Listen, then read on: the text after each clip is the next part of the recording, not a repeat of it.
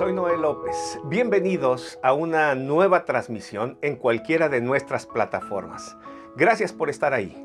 Esta vez, noviembre, una sencilla reflexión. El undécimo mes del año, el penúltimo del año. Noviembre significa nueve o noveno.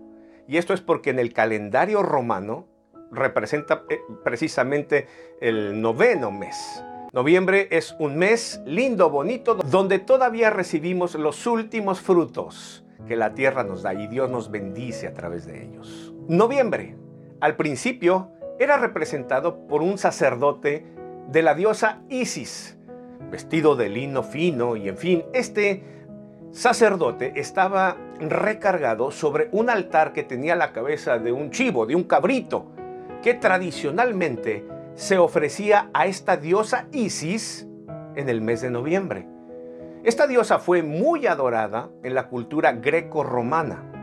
Sobre todo fue conocida por el mito de Osiris, del que se hablaba. Ella resucitó a su marido, el dios Osiris.